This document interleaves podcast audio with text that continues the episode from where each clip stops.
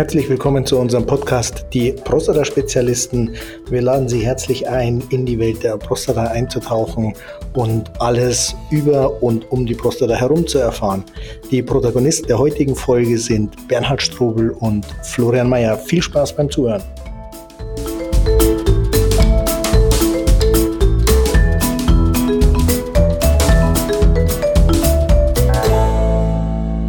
Herzlich willkommen zu unserem neuen Podcast. Heute geht es um das PET-CT als weitere Bildgebung beim oder nach dem Prostatakarzinom. Vorher habe ich aber an Bernhard noch eine persönliche Frage. was, was denn schon wieder? Eine der letzten Folgen hieß ja Scheißfilm. Ja. Und wir haben ja umgestellt. Ja. Wie viel Prozent deiner Ernährung hast du auf kein Fleisch, kein Milch, keine Eier umgestellt? 85, 85 Prozent. Echt? Ich halte ich es bisher durch, aber ich habe mir gestern ein schönes Kasbrot geschenkt. Und das war gut. Krass.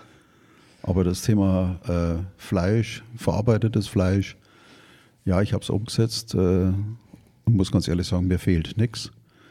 Und ich freue mich darauf, dass ich jetzt am Samstag bei einer Veranstaltung des Hauses Softgras meine Erfahrungen mitteilen darf, nämlich meine Erfahrungen, was diese ganze Ernährung mit einem macht. Wobei es mir jetzt nicht darum geht, äh, meine, naja, meine, meine körperlichen Erfahrungen mitzuteilen, äh, im Sinne von, äh, ich habe hier eine Ernährungsumstellung gemacht, was hat es gebracht, was hat es nicht gebracht, sondern ich betrachte das Ganze mal, was hat diese Umstellung mir, mit mir psychologisch so alles getrieben. Und ich sage dir, eine ganze Menge. Das ist nicht einfach. Äh, es ist auch nicht einfach, das zu Hause umzusetzen. Aber du willst ja bloß davon ablenken, weil ich wieder, wieder ein paar Fragen an dich habe. Äh, äh, ja, du hast gesagt, du möchtest das PET-CT machen. Ich habe gesagt, super. Erst das MRT, dann irgendwann das Röntgenbild, dann das Ultraschall, ähm, jetzt das PET-CT. Ich habe mich gefragt, was kommt eigentlich noch? Wird das jetzt eine Butterfahrt für die Radiologie oder haben wir Prostatiker da überhaupt etwas davon? Das heißt, bevor du irgendwo anfängst, solltest du eines wissen. Ich werde dich heute nach A- und B-Noten beurteilen. Die A-Note, das ist das, was du sachlich über die einzelnen Verfahren zu sagen hast. Und die B-Note ist einzig und allein die Frage, was haben wir Prostatiker davon? Nicht, dass du dich als Radiologe hier verselbstständigst. Ich denke, du hast verstanden, worum es mir geht. Ja, also habe ich absolut. Das Einzige, was mir gerade emotional den äh, Hintern rettet, ist, dass ich ja weder mit dem MRT noch mit dem PET-CT mein Geld verdiene. Okay. Ansonsten ähm, würde ich mich ernsthaft in der Bredouille sehen, ähm, für die Bildgebung und für viel Bildgebung zu sprechen. Ich bin natürlich Radiologe und mein Hirn ist natürlich auf Bilder trainiert und für mir sagen natürlich aus allen ähm, medizinischen Fakten, die man zusammentragen kann, die Bilder am meisten. Das ist völlig klar. Und ich glaube, da gibt es äh, eine gewisse natürliche Verschiebung, dass ähm, ich natürlich für Bildgebung plädiere, was jetzt vielleicht ein Internist nicht machen würde. Der wird vielleicht eher Blutwerte angucken oder Stethoskop zücken, oder, aber darauf ist mein Hirn nicht trainiert. Deswegen gibt es einen, ich glaube statistisch heißt es Bias, einen natürlichen Fehler in der ganzen Sache, dass ich als Radiologe natürlich Fan der Bildgebung bin. Klar, mein Leben. Ist ja auch ganz gut so. Äh, wir erleben halt nur, wir als, als Prostatiker erleben natürlich auch die, die abenteuerlichsten Dinge im Umgang mit dem MRT oder mit äh, überhaupt bildgebenden Verfahren. Äh, ist vieles, was die Urologie in der Richtung von sich gibt, ist ja durchaus verwirrend. Äh, wir haben über viele, viele solche Irritationen ja schon gesprochen.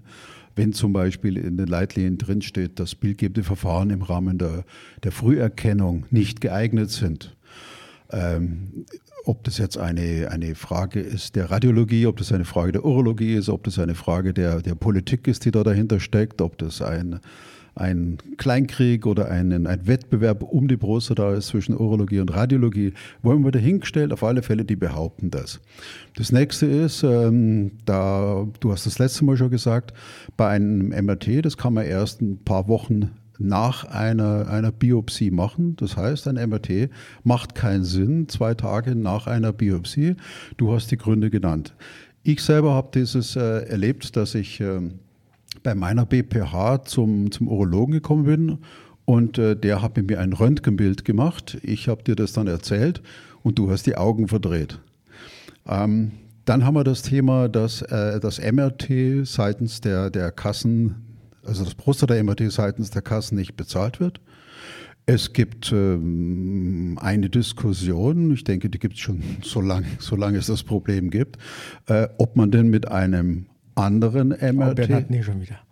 Bitte? Nicht schon wieder. Guck. Ja, ich, ich, will nur sagen, es gibt da so viele, so viele Themen, ob, ob man eben mit einem anderen MRT auch ein Prostata-MRT ja, darstellen kann. So, das, das will ich als Prostatiker ja. einfach wissen. Ähm, ordne doch bitte einfach mal deine radiologischen Möglichkeiten so zu, dass ich weiß, was macht für mich in meiner Situation, ob mit BPH, mit Prostatitis, mit Verdacht auf Prostatakarzinom, was macht für mich wirklich Sinn aus radiologischer Sicht. Okay. Also das Röntgenbild für die BPH macht meines Erachtens keinen Sinn. Okay. Da sehe ich, wenn ich Glück habe, die Steine in der Prostata. Ich sehe, wenn sie sehr groß ist, sehe ich auch die Prostata. Aber das ist nicht mehr als Organnachweis, sage ich mal. Da hat der Ultraschall deutlich mehr Sinn. Da sehe ich, wie groß die ist. Ich habe keine Strahlenbelastung.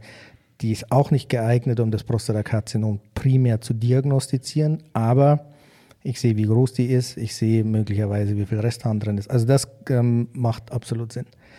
Ähm, das MRT macht in der, mit dem Verdacht auf das Prostatakarzinom, solange es sich um lokales Ereignis handelt, ähm, extrem viel Sinn, weil ich eben mit einer sehr hohen Vorhersagewahrscheinlichkeit sagen kann, entweder jawohl, da gibt es einen bildmorphologisch typischen Befund für ein Prostatakarzinom der dann histologisch gesichert werden sollte.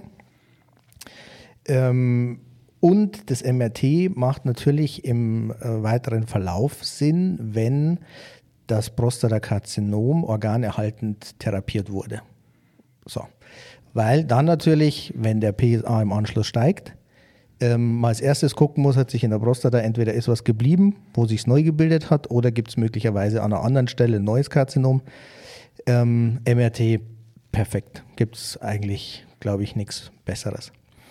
Ähm, jetzt geht es heute um das PET-CT. Ähm, PET-CT steht erstmal für Positronen-Emissionstomographie. Was das heißt, erkläre ich gleich. Und als zweiter Teil das CT, also die Computertomographie. Ich muss Sie an der Stelle unterbrechen. Florian, wir haben beim letzten Mal etwas besprochen, was wir vor unserem Podcast noch ansagen wollten, nämlich die Möglichkeit, uns Fragen zu stellen. Ah, stimmt. Genau. Und das dürfen wir jetzt einfach nicht vergessen, weil äh, das beeinflusst alles andere, was jetzt äh, von uns beiden noch kommt, maßgeblich. Ähm, wir haben eine neue Idee entwickelt, äh, einfach mit Damit euch. Damit brüsten wir uns schon mit fremden Federn. Gibst zu. Stimmt, stimmt, stimmt. Wir sind von einem Hörer unseres Podcasts darauf aufmerksam gemacht worden ähm, dass wir diese Möglichkeit einführen sollten oder könnten. Und das haben wir wirklich dankend aufgenommen ähm, und wollen anbieten, dass über den Instagram-Kanal die Prostata-Spezialisten, so wie der äh, Podcast ja auch heißt, Fragen gestellt werden können zu dem jeweiligen Thema.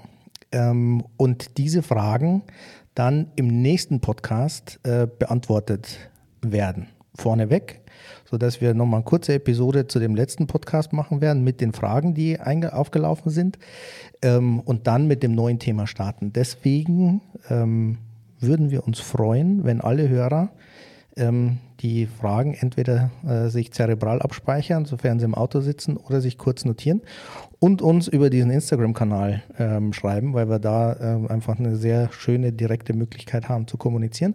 Und wir werden diese Fragen aufnehmen äh, in dem nächsten Podcast. Für all diejenigen, die den Podcast über die Zeit hören, wir sehen ja, dass ähm, es so ist, dass quasi immer gleich viele neue Hörer mit dazukommen, die äh, unterschiedliche Podcasts hören.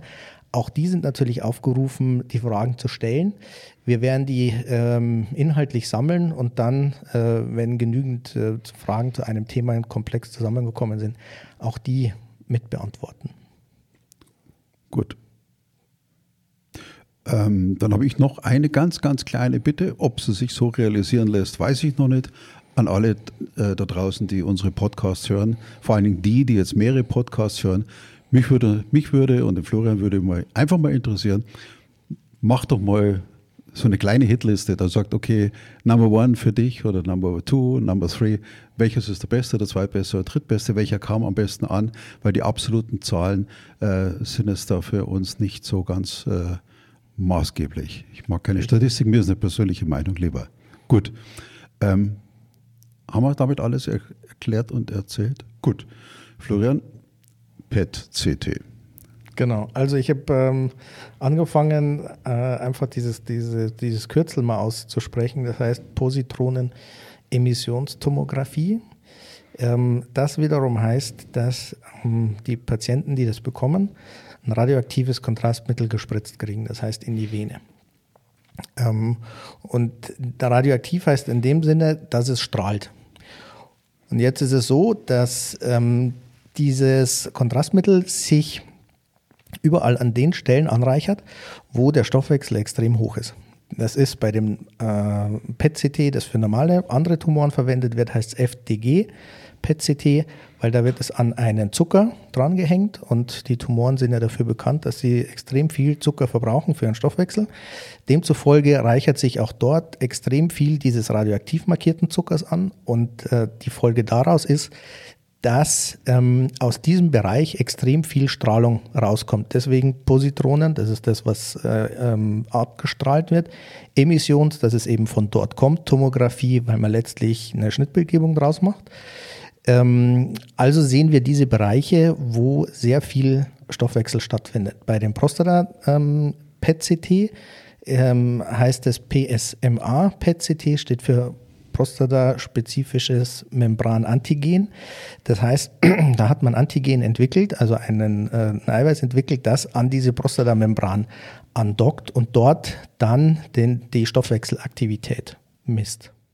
Gut, das, wir reden ja jetzt über das Prostatakarzinom. Genau. Ist das PET-CT in irgendeiner Weise für die BPH oder die äh, Prostatitis äh, geeignet? Ähm, für die normale BPH definitiv nicht. Okay. Ähm, da ist die Prostata einfach zu groß. Für die Prostatitis kann man sich vorstellen, ähm, weil dort ja auch in entzündlichen Bereichen der Stoffwechsel erhöht ist, ist allerdings wirklich keine klassische ähm, Indikation, die Prostatitis, dafür, ähm, weil die Prostatitis häufig auch mit ähm, Mitteln diagnostiziert werden kann, die einfach keine Strahlenbelastung mit sich bringen. Deswegen kann man es machen, man würde es sehen, aber die Indikation muss schon sehr speziell dafür sein, dass man ein PET-CT für irgendeine Fragestellung der Prostatitis ansetzen würde.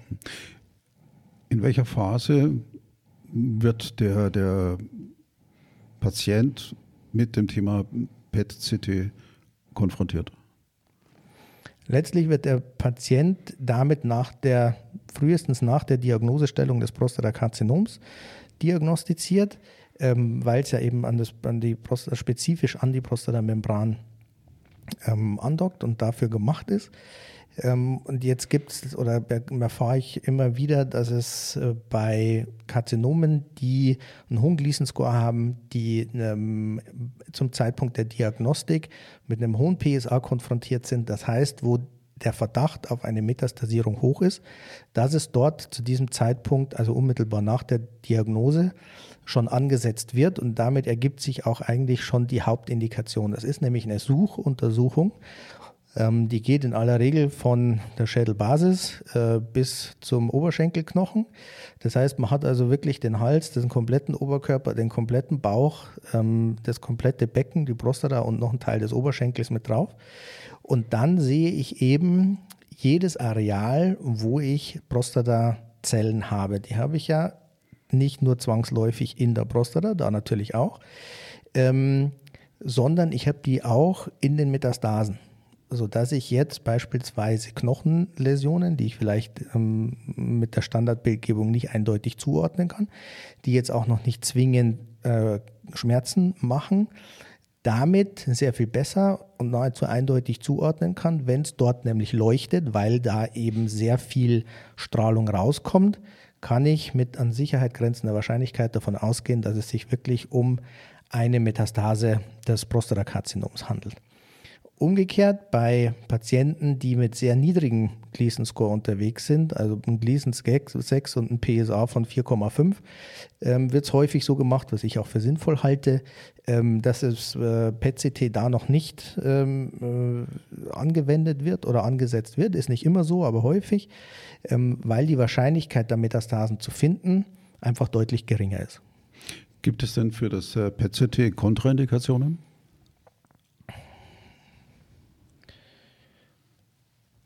Mir fallen jetzt spontan ehrlich gesagt keine ein, weil mir keine Reaktion, also keine allergische Reaktion, sage ich mal, ähm, bekannt ist, äh, mit der man auf dieses Kontrastmittel reagiert. Ähm, habe ich persönlich überhaupt noch nie erlebt. Ich habe es auch noch nicht gehört, dass darauf ähm, mal allergisch reagiert. Äh, und man muss sagen, wenn ähm, der Verdacht auf Metastasen besteht oder man möglicherweise auch das Lokalrezidiv sucht, ähm, sind die Patienten in aller Regel älter und dann kommt die erhöhte Strahlenbelastung, die man hat durch das PET-CT, eigentlich nicht mehr zum Tragen. Vom Ablauf her, wie läuft so ein PET-CT? Wie lange dauert es?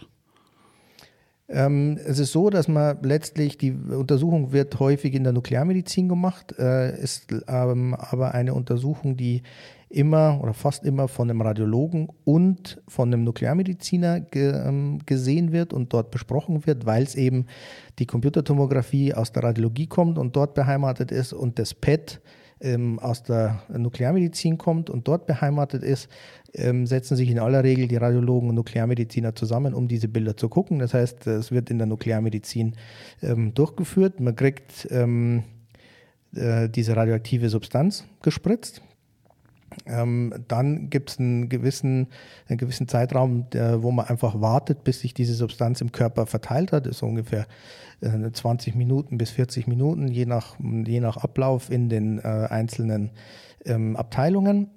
Und dann kommt man in dieses sogenannte PET-CT. Das ist ein bisschen länger als das normale CT. Das ist ja heute eigentlich nur noch ein Ring und gar nicht so lang wie, wie das MRT beispielsweise.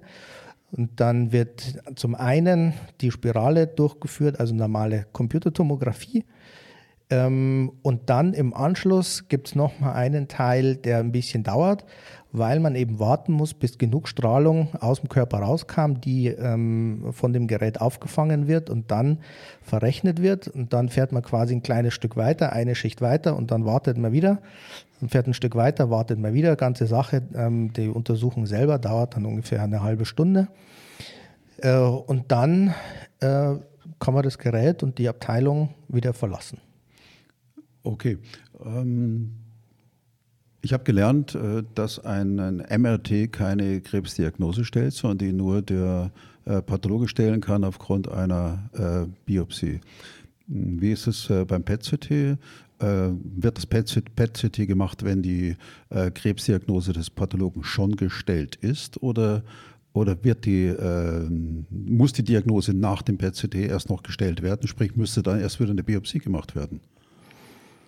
Ähm, nein, das PET-CT wird nicht gemacht, wenn ähm, die Diagnose des Karzinoms noch nicht gestellt wird. Es mag wirklich ein paar seltene Ausnahmen geben, aber ich sage mal, bei 99,5 Prozent der Patienten gibt es die Diagnose aus der Pathologie.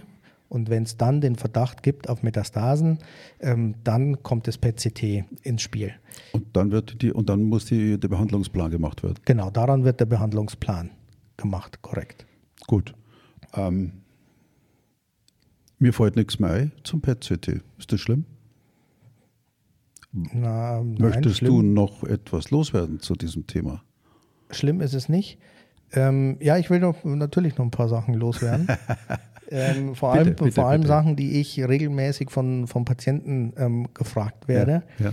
Ähm, nämlich, man ist ja häufig der normalen Computertomographie schon skeptisch gegenüber, weil es ja Strahlung ist und Strahlung macht ja Krebs. Ja? Also, okay. Ähm, also das normale CT ist ähm, mit den aktuellen Scannern äh, wirklich extrem niedrig von den, ähm, von den Belastungswerten. Mhm. Was heißt extrem niedrig? Kommt ein bisschen auf den Scanner an ähm, und auf die Körperregion, die untersucht wird.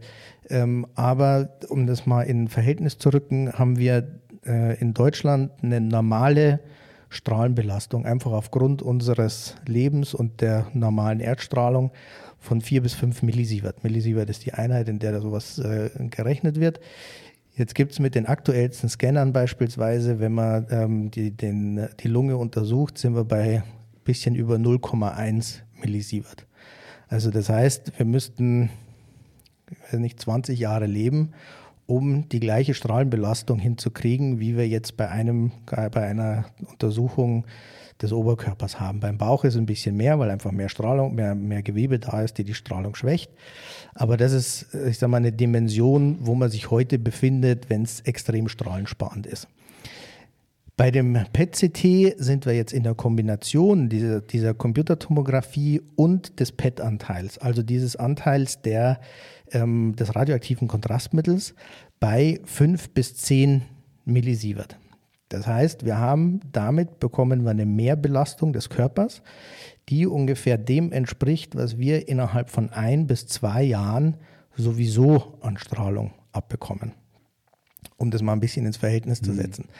Wenn man jetzt überlegt, dass man aus Strahlenschutzgründen diese Untersuchung nicht machen würde und die Metastase damit übersieht, ähm, ist, glaube ich, klar, dass eine Strahlenbelastung von ein bis zwei Jahren, die ich mehr habe, meines Erachtens mehr als adäquat ist, um dann eine wirklich gute, vernünftige, solide Diagnostik zu haben und zu wissen, ähm, die eine Zyste, die ich vielleicht in dem Knochen sehe oder die, die Mehrverkalkung ist jetzt nicht irgendwas Problemloses, sondern ist eine Metastase, die ich dann möglicherweise noch auf sehr kleinem Weg äh, diagnostizieren kann, ist der Gewinn eines PET-CTs meines Erachtens sehr, sehr, sehr viel höher anzusetzen als die damit einhergehende Strahlenbelastung.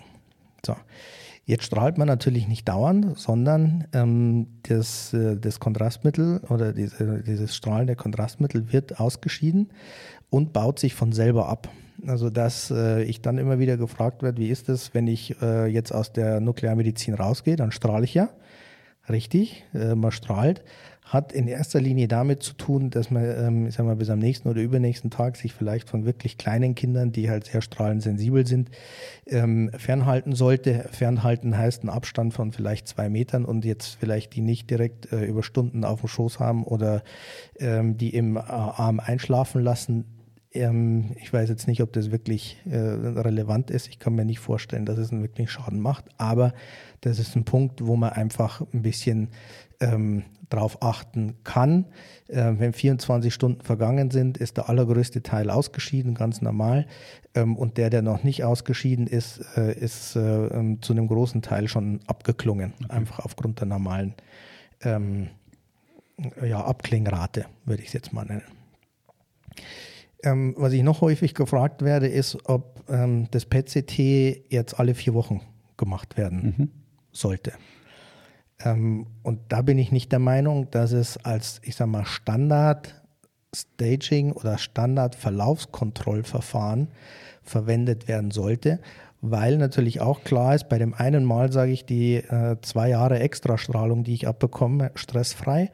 Aber wenn ich das natürlich alle vier Wochen mache, dann summiert sich das natürlich schon auf, sodass dieses Verfahren meines Erachtens eine absolute und eine sehr gute Indikation hat, wenn ich zum Beispiel einen steigenden PSA-Wert habe ähm, und ich wissen will, wo der hinkommt, kommt der jetzt nach der Prostatektomie entweder ähm, äh, aufgrund eines Lokalrezidivs oder aufgrund eines ähm, äh, einer Metastasierung, ja, dann macht es Sinn. Wenn der PSA ähm, stabil ist oder stabil bleibt, weil Hormontherapie angesetzt wurde oder irgend sowas, ist es meines Erachtens kein Tool, wo man jetzt alle drei Monate ansetzen sollte, um sich ein PET-CT machen zu lassen, weil ich dann eben der Meinung bin, dass es Strahlung ist, die einen jetzt auch nicht wirklich vorwärts bringt, weil es mhm. dann ja letztlich gar nicht zwingend eine Konsequenz hat. Der PSA ist da ja ein sehr sensibler Marker. Ähm, wenn der steigt, ja, ähm, dann ist es auf alle Fälle indiziert. Wenn der normal ist ähm, oder gar sinkt, ist es meines Erachtens nicht notwendig, sich dieser ja, klar, erhöhten Strahlenbelastung okay. auszusetzen. Äh, du sagtest gerade, äh, es macht keinen Sinn, sich in, innerhalb von wenigen Wochen wieder ein äh, PET-CT machen zu lassen.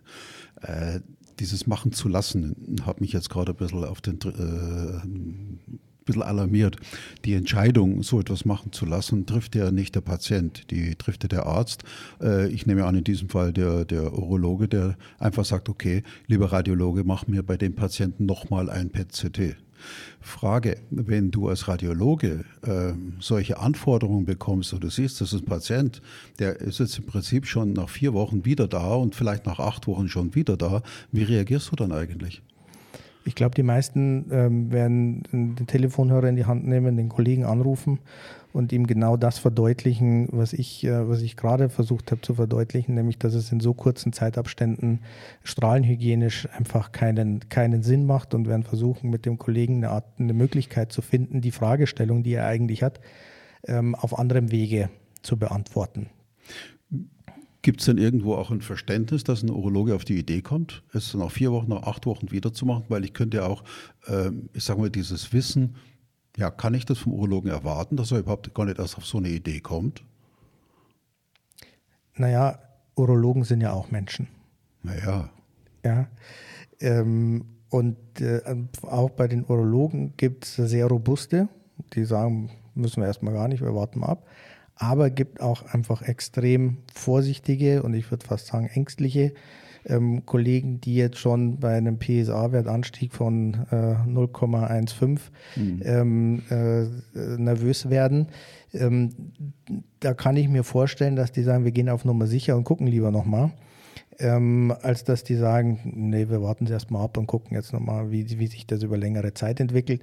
Ich denke allerdings wirklich, dass ähm, und ich glaube, dann hat es auch damit zu tun, um nochmal an den Punkt vorher anzuknüpfen, ähm, dass man als Fremddisziplin unter uns Ärzten gar nicht zwingend weiß, ähm, wie viel Strahlenbelastung ist es. Hat Strahlenbelastung, hat das MRT Strahlenbelastung, hat das CT Strahlenbelastung, wie ist das, wenn ich einen Unterschenkel röntge, kann ich das machen, kann ich das beim Kind machen. Also Strahlenbelastung ist ähm, was, was jetzt nicht jede, jede Disziplin und jeder Arzt wirklich auf dem Schirm hat, weil es natürlich von uns Radiologen ähm, in erster Linie verantwortet werden muss und die Indikation dafür ähm, gestellt werden muss. Ähm, und wir natürlich auch dafür da sind und es unser tägliches Geschäft ist. Deswegen ähm, kann ich jeden verstehen, dessen tägliches Geschäft es nicht ist, ähm, damit vielleicht ein bisschen salopper zu sein. Und ähm, ich glaube, unter den Nuklearmedizinern und Radiologen wird Strahlenbelastung sehr kritisch gesehen. Also es ist ähm, schon so, dass wenn die Indikation nicht wirklich ordentlich ist, dass äh, wir häufig den Telefonhörer in die Hand nehmen und sagen, meinen Sie nicht das oder könnte man nicht auf dem und dem Weg auch zum gleichen Ziel kommen? Also gerade bei jüngeren Patienten ist man damit extrem kritisch. Je älter wir werden, desto weniger kritisch werden wir damit, ähm, weil es dann häufig darum geht, wirklich eine schnelle Diagnostik hinzukriegen und dann ähm, die, der mögliche Strahlenschaden, der entsteht, einfach deutlich ähm, geringer ist, je älter die Patienten sind. Das heißt, ich kann mich an der Stelle durchaus äh, auf diese Kooperation zwischen Radiologie und Urologie, äh, ich kann auch darauf vertrauen, äh, weil für mich bedeutet es ja immer, wenn ich mit so etwas konfrontiert werde, muss ich in irgendeiner Form intervenieren? Muss ich mal Fragen stellen? Muss ich mal sagen, warum? Muss ich mal fragen, äh, wieso schon wieder? Weil im Endeffekt alles, was ich ja nicht selber tue, überlasse ich der Initiative der Medizin. Und äh, wenn ich ein gutes Gefühl haben will, dann heißt es, ich muss auch dieses dieses Vertrauen haben, was ich dann auch schenken muss, was ich da schenken muss. Ansonsten bin ich ja permanent äh, äh in Alarmstufe Rot, weil ich ja das Gefühl haben muss, dass mir ständig etwas widerfährt, was vielleicht naja, aus Sicht der Urologie toll ist, aber eben aus meiner Sicht nicht toll.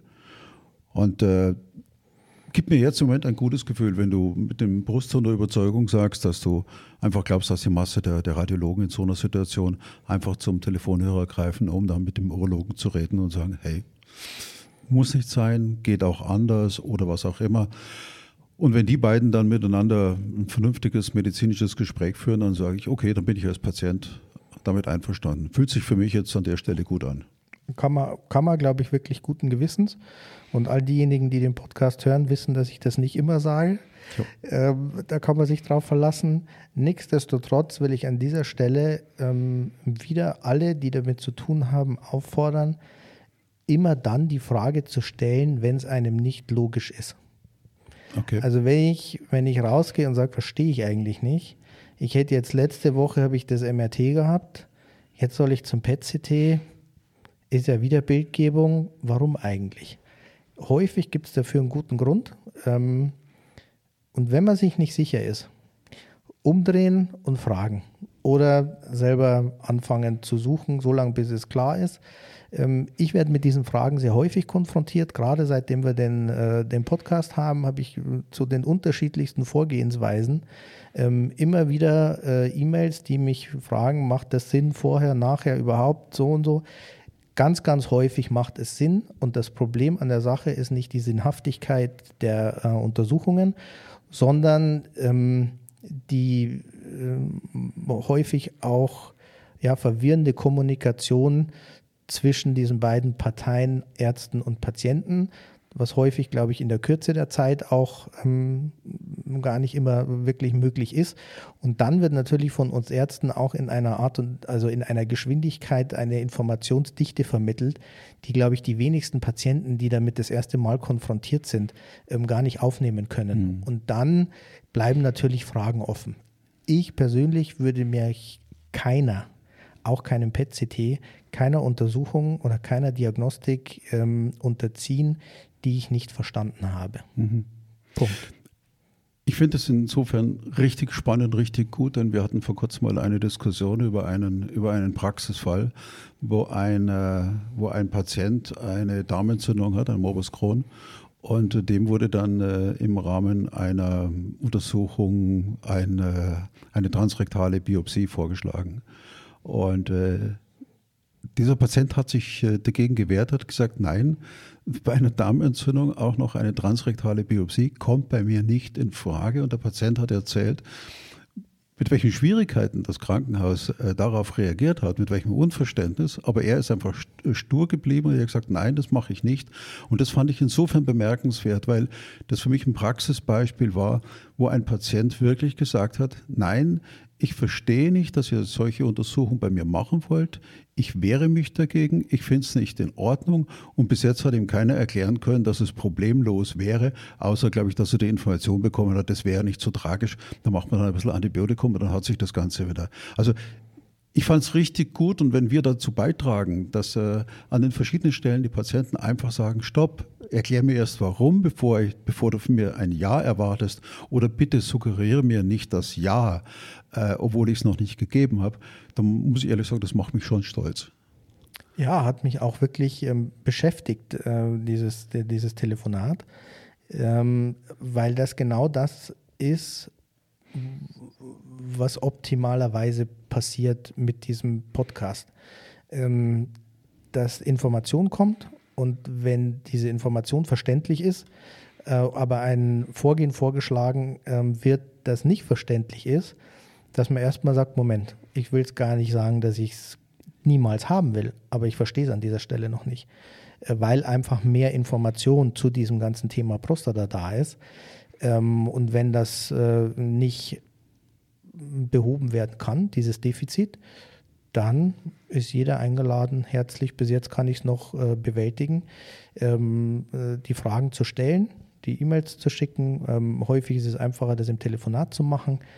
Äh, und da freue ich mich drüber, wenn wir dazu beitragen können, dass Patienten entweder mit gutem Gewissen in eine Untersuchung, ein diagnostisches Verfahren gehen, weil sie sagen, jawohl, jetzt habe ich es verstanden, oder sagen, nein, ich will es definitiv nicht und vorher gehe ich erstmal in die mhm. Verlaufskontrolle, ähm, um zu gucken, ob sich da überhaupt irgendwas ändert oder ob ich es dauerhaft verlaufskontrollieren lasse, bevor ich mich einem erhöhten Risiko aussetze, dass ja. irgendwas passiert. Ja, klasse.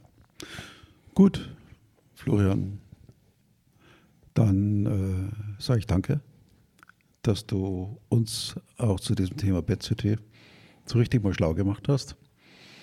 Denkt bitte noch an das Thema, stellt eure Fragen. Wir werden mit dem nächsten Podcast äh, beginnen, diese Fragen äh, erst abzuarbeiten und zu beantworten. Warum sollten Fragen, die ihr habt, einfach unbeantwortet bleiben? Macht für uns keinen Sinn. An dieser Stelle nochmal danke, Nico, an den Ideengeber. Du, ich ja. weiß, du wirst diesen Podcast hören. Äh, danke für die Idee. Haben wir gerne übernommen. Ich will oh. dir den, den Kontaktweg nochmal äh, explizit sagen. Wir haben einen Instagram-Kanal ähm, aufgemacht, der heißt die Prostata-Spezialisten, wo es wirklich nur um diesen Podcast geht und nur um ähm, Fragen, die kommen. Äh, wenn euch das zu persönlich ist, eher anonymer fragen wollt, könnt ihr das natürlich auch über die E-Mail machen. Ähm, die info at die prostata im Fokus.de, die kriege ich weitergeleitet, wenn es medizinische Fragen sind. Und dann ähm, beantworten wir die natürlich genauso. Ähm, aber ich finde ähm, die Transparenz immer gut und äh, wir wollen keine Frage auslassen, keiner unangenehmen Frage aus dem Weg gehen. Und da finden wir es einfach am transparentesten. Und wir machen uns jetzt Gedanken, was wir nächste Woche machen. So ist es. Ich freue mich schon auf den nächsten Wer, wer zahlt das Bier? Ja, äh, wir machen Schnick, Schnack, Schnuck. Das verliere ich immer. Okay. Dann machen wir es erst recht. Alles klar. Ich Macht's gut. Servus beieinander. Ich danke euch fürs Zuhören. Bis zum nächsten Mal.